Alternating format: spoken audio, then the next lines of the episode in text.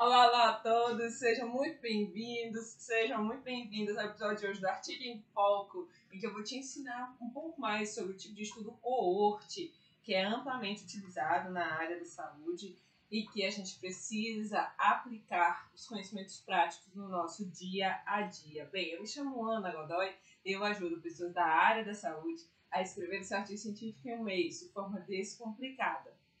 E hoje eu quero conversar com você sobre esse tipo de estudo que ele é amplamente utilizado na área da saúde muitas pessoas têm dúvidas de como a gente decide a condução desse estudo na prática. O estudo de coorte, ele está pensando, a gente pensando no topo da cadeia hierárquica, ele está abaixo do estudo de intervenção, que já foi tema aqui da nossa, do nosso encontro, é, do artigo em foco na semana passada, em que a gente está aqui nesse aquecimento para o minicurso artigo top 30, então eu estou falando sobre vários tipos de estudo. Bem, então o estudo de coorte, nessa cadeia de evidência científica, está ali dentro da, nessa perspectiva no segundo tipo que ele ajuda a gente a classificar a evidência.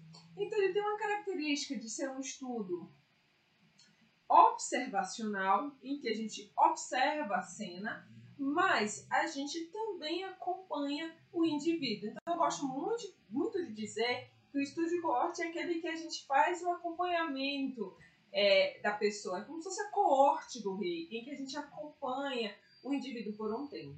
Mas tem alguns detalhes que a gente precisa conhecer dentro dessa característica para que esse estudo ele fique um pouco mais elaborado, melhor, mais estruturado na nossa prática científica. Bem, o primeiro ponto que a gente deve captar aí dessa história é que nós precisamos ter uma garantia no estudo de coorte que o desfecho não aconteceu. Ah, Ana, o que, que você está querendo me dizer com isso? O que, que você está querendo me falar na prática? É assim, ó. Vamos imaginar que a gente está né, neste exato momento querendo saber a ocorrência de uma determinada doença e se essa doença está exposta a um determinado condicionante, a um determinado fator, a uma determinada circunstância.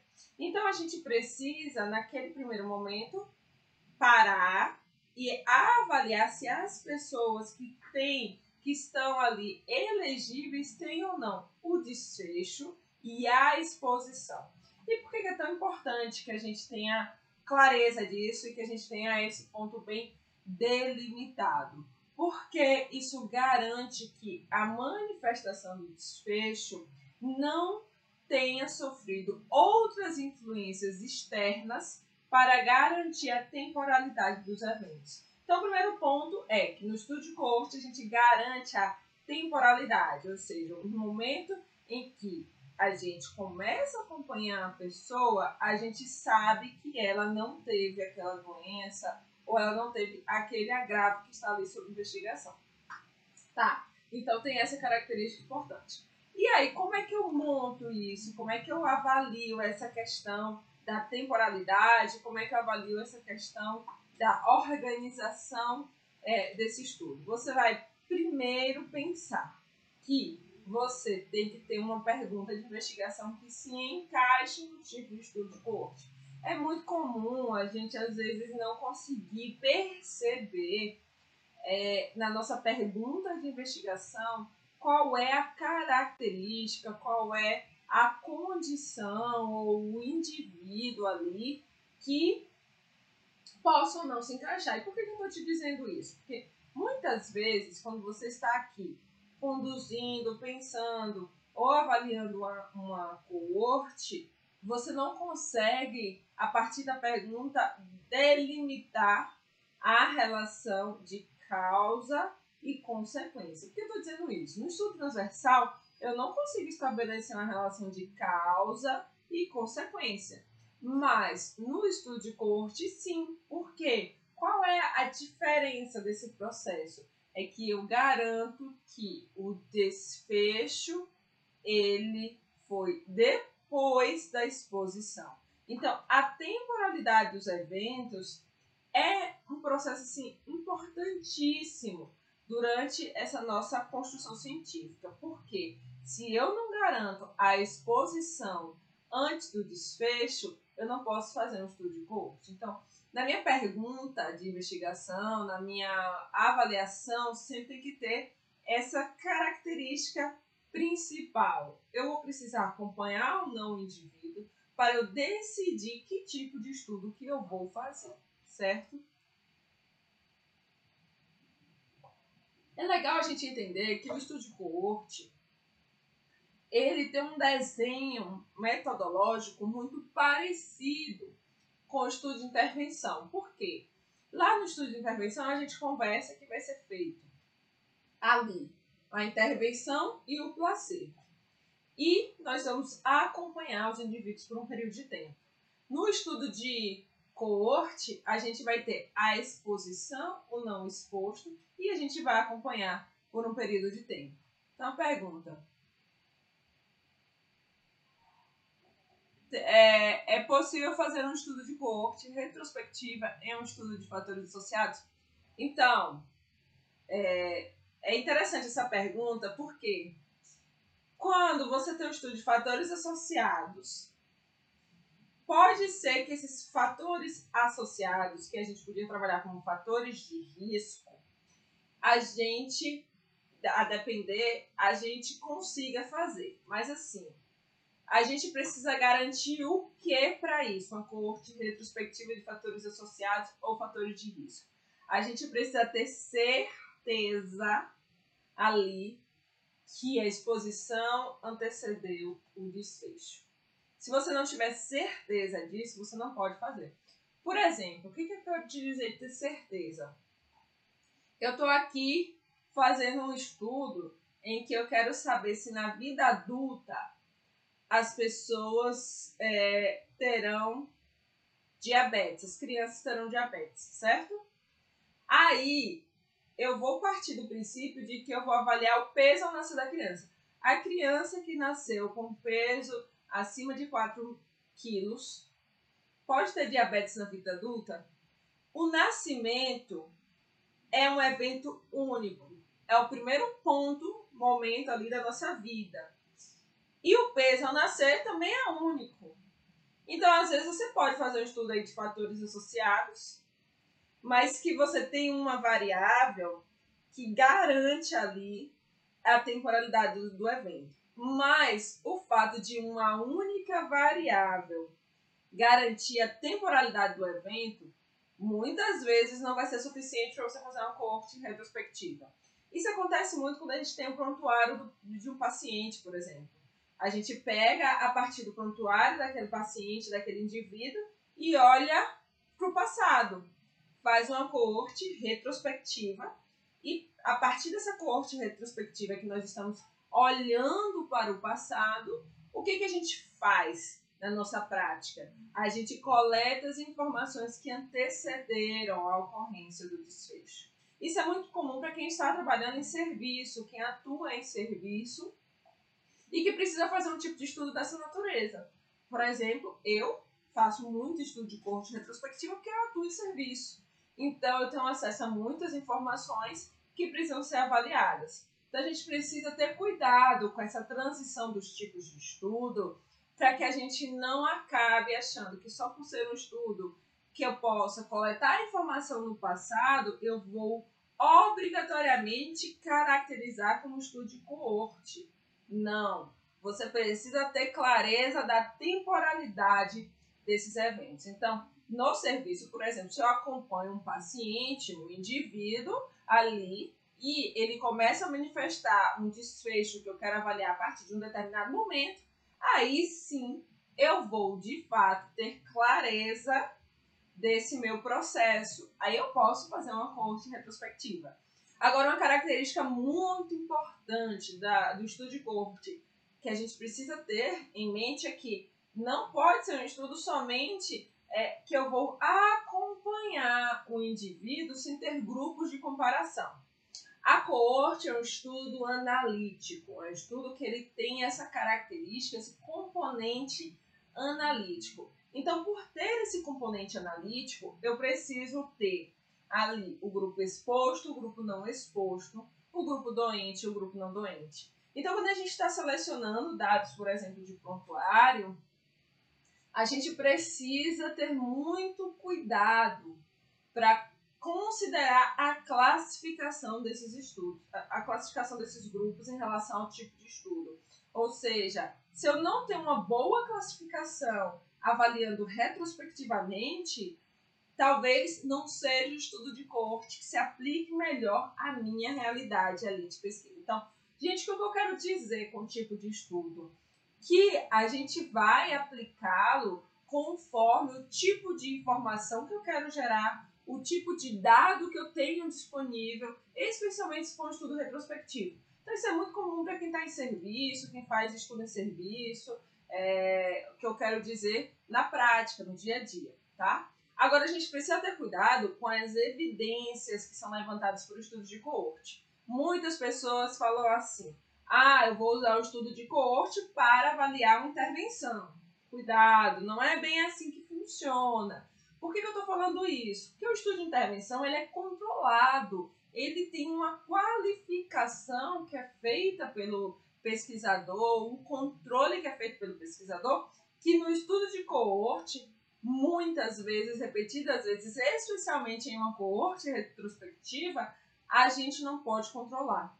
Se a gente não pode controlar, eu posso ter um viés do resultado de estudos em relação a isso.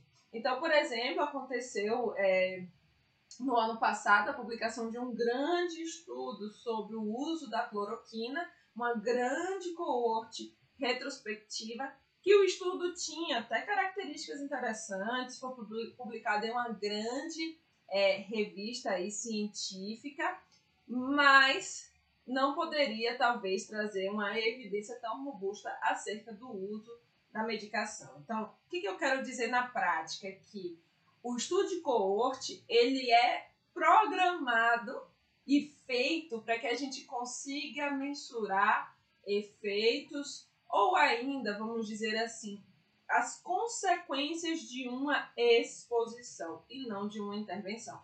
Porque as suas características, embora tenham uma condução parecida em alguns pontos de acompanhamento, as suas características principais são diferentes ali dos estudos de intervenção, tá?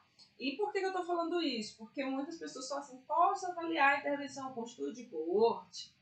Bem, por que, que surge essa pergunta? Existe um sistema GRADE de avaliação da qualidade da evidência que diz assim, se uma coorte for muito bem conduzida, o estudo observacional de coorte for muito bem conduzido, ele se equipara ao estudo de intervenção.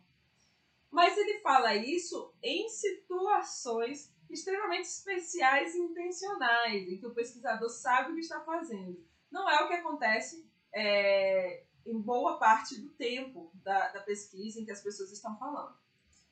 Considerando que o estudo de coorte é um estudo longitudinal, existe tempo mínimo para considerar como estudo de coorte? Boa pergunta. Não. E eu vou agora te dar um exemplo prático por que, que não tem tempo mínimo para considerar uma coorte, porque isso depende do desfecho. Vamos lá. Se eu estiver estudando ali, eu quero avaliar o uso de bebida alcoólica e é, a manifestação de câncer hepático, por exemplo, tá? Então eu vou comparar os grupos, até um, um grupo consome bebida alcoólica regularmente, ter um grupo que não consome. Vamos acompanhar, observar a presença do câncer hepático ou não. Isso aí, gente, vai demorar possivelmente muitos anos. Então é uma longa coorte, certo? E aí tudo bem. É uma coorte que demora muito tempo, então pode durar aí até 20 anos, como tem alguns estudos de Framingham, por exemplo, que é de doenças cardiovasculares, que é um estudo de mais de 30 anos que já acontece aí. Tem a coorte de Pelotas, que acompanha um, um, os nascidos vivos de um, da, da, década de 90, que também já vai aí perto dos 30 anos. Então você vê que é uma coorte longa e por isso que a gente precisa ter um financiamento, uma estrutura boa para isso. Mas nós também podemos ter uma coorte curta. E aí agora eu vou te dar um exemplo de uma coorte quando ela é curtinha. você está aí no, é, avaliando, por exemplo, a mastite, que é uma infecção da mama, que é que muitas mulheres, quando estão amamentando, têm. Então, eu quero observar se nos primeiros 15 dias após o parto, a mulher vai ter ou não vai ter é, mastite diante de uma determinada exposição. Por exemplo, diante da, da pega errada da amamentação. Então, 15 dias vai ser o tempo da minha coorte. E por quê? Porque é o tempo que eu preciso mínimo, que a literatura considera aí, para que eu tenha a manifestação do meu desfecho. Então não é o tempo mínimo que define a coorte ou, ou o tempo que ela vai acontecer, mas sim o que eu consigo definir de temporalidade dos eventos. Ou seja, eu preciso garantir que a exposição precedeu o desfecho. Se eu não tenho essa garantia, eu não posso classificar esse estudo como coorte. E aí é o que muitas pessoas pecam às vezes quando estão ali no serviço, porque a depender do tipo de informação, não consegue estabelecer essa garantia e aí acaba fazendo confusão em relação à decisão do tipo de estudo. Então a gente precisa ter clareza qual é a pergunta que eu estou fazendo. Ah, eu estou querendo avaliar os fatores de risco para determinado evento. Então, se eu estou falando de risco, eu estou trabalhando com causalidade. Eu garanto a temporalidade e eu tenho uma exposição e um desfecho aqui conectados.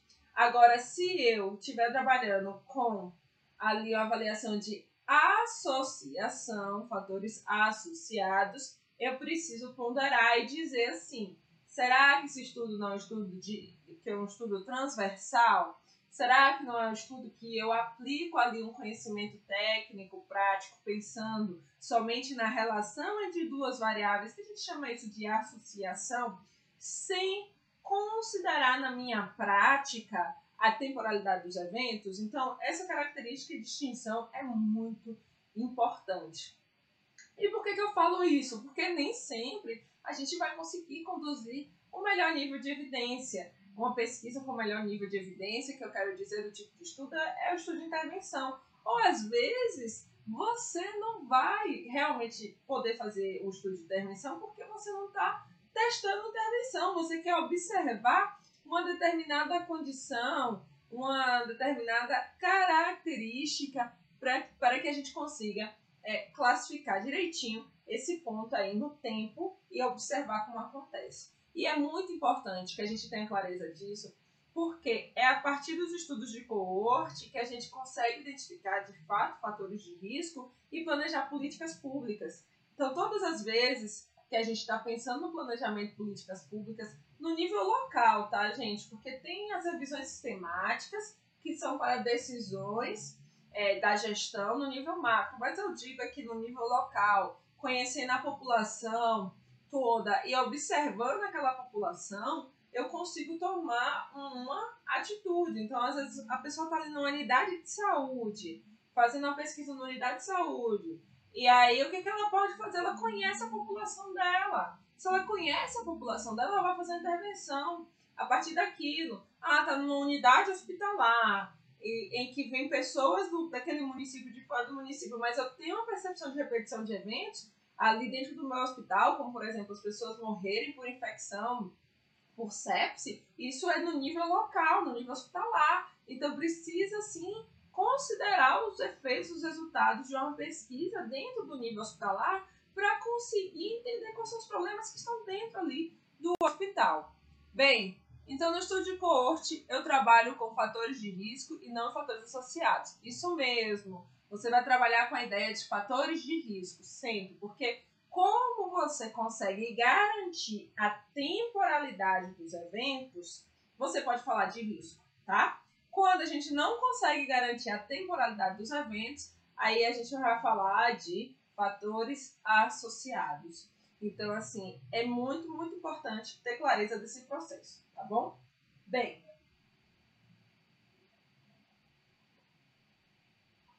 agora vamos falar um pouco das vantagens e desvantagens desse tipo de estudo.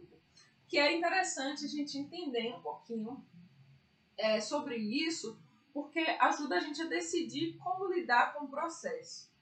Eu gosto de dizer que algumas desvantagens têm relação com o tipo de desfecho que você está avaliando, com o tipo de desfecho que você está é, querendo observar. E por que isso?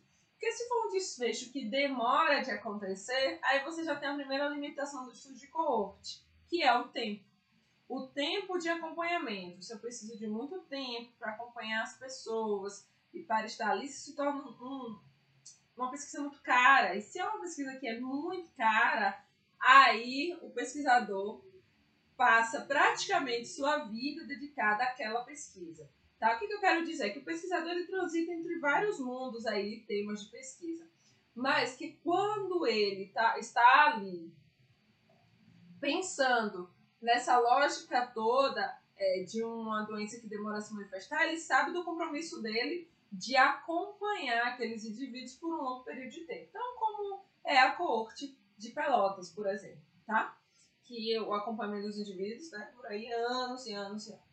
Então, o tempo pode ser um problema, porque se você não fizer o acompanhamento adequado, no tempo correto, pode não ter a manifestação do desfecho, ou seja, pode não ter a manifestação, manifestação da doença, do agravo. E se não tem a manifestação, eu não consigo saber de fato se aquele fator que eu estou dizendo que é o tal fator de risco é um fator de risco para aquele evento. Então, por exemplo, consumo de bebida alcoólica e, e câncer hepático. Se eu não acompanho o indivíduo no tempo certo, ali para avaliar, eu não vou poder dizer que realmente o álcool é um fator de risco para o câncer hepático, porque eu não tive tempo de segmento adequado. Esse é um problema que a gente encara no estudo de coorte, mas que é mais da questão do pesquisador, de como o pesquisador conduz a, ali a pesquisa, pelo tempo de acompanhamento, que é necessariamente uma falha realmente do tipo de estudo, tá? Então é de condução, mas que reflete ali isso no estudo de coorte. O segundo ponto que a gente tem aí quando nós estamos imaginando e pensando é, esse processo todo é a perda de segmento, ou seja, são as pessoas que não querem participar, elas não querem mais é, está presente ali na pesquisa, ou a pessoa morre durante a pesquisa. E aí, essa perda de segmento impede que eu observe a ocorrência do desfecho, se aconteceu ou se não aconteceu. E é interessante a gente pensar isso como uma limitação, porque impacta também na nossa decisão e entendimento sobre o fator de risco se aquele fator que eu estou observando e acompanhando é de fato ou não um fator de risco que eu possa é, considerar e que eu preciso tomar uma atitude e realizar uma intervenção prática, tá? Então, isso é muito importante quando eu estou ali conduzindo, avaliando é, a minha coorte. Então, é uma limitação. Alto custo, o tempo de segmento, se o pesquisador não se prepara adequadamente, e a perda de segmento, que são as perdas que a gente vai avaliar. Bem, agora quais são algumas fortalezas desse tipo de estudo? Devido à sua temporalidade e a possibilidade de você garantir o que antecede ali o desfecho, ou seja, a doença ou agravo, você pode falar de risco, que é uma medida genuína aí que a gente usa na, na epidemiologia para dizer de maneira categórica e firme que realmente aquilo é fator de risco. Ou seja, eu garantindo a temporalidade, eu posso usar essa terminologia.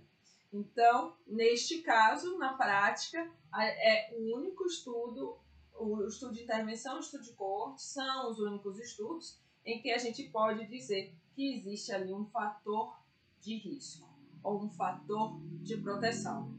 Todos os outros a gente não pode utilizar essa palavra risco porque não é mensurado de maneira direta por meio de outros tipos de estudo. Então, isso é importante que a gente tenha essa clareza. Uma segunda vantagem do estudo de, de coorte que a gente pode ter é a capacidade de respostas é, de longo prazo, especialmente quando a gente trabalha com dados de serviço, se é bem conduzido, com a corte retrospectiva, a gente pode ter respostas aí que talvez a gente nunca conseguisse avaliar na nossa prática. Então, a coorte retrospectiva em que, que se caracteriza de que jeito? Quando o desfecho ele já aconteceu e eu vou olhar para o passado e delimitar um ponto no tempo. Então, se eu quiser hoje observar, é, por exemplo, os fatores de risco para a mortalidade por câncer de pulmão, que é uma doença que é, é, ela demora a se manifestar, o que, que vai acontecer? Eu posso olhar ali o prontuário das pessoas que morreram devido ao câncer de pulmão retrospectivamente e saber ali quais foram os fatores de risco durante a sua jornada, talvez prontuários de 20 a 30 anos atrás. Então, isso é importante a gente poder observar que a gente consegue ter umas respostas é, práticas e uma resposta mais eficiente para esse tipo de estudo.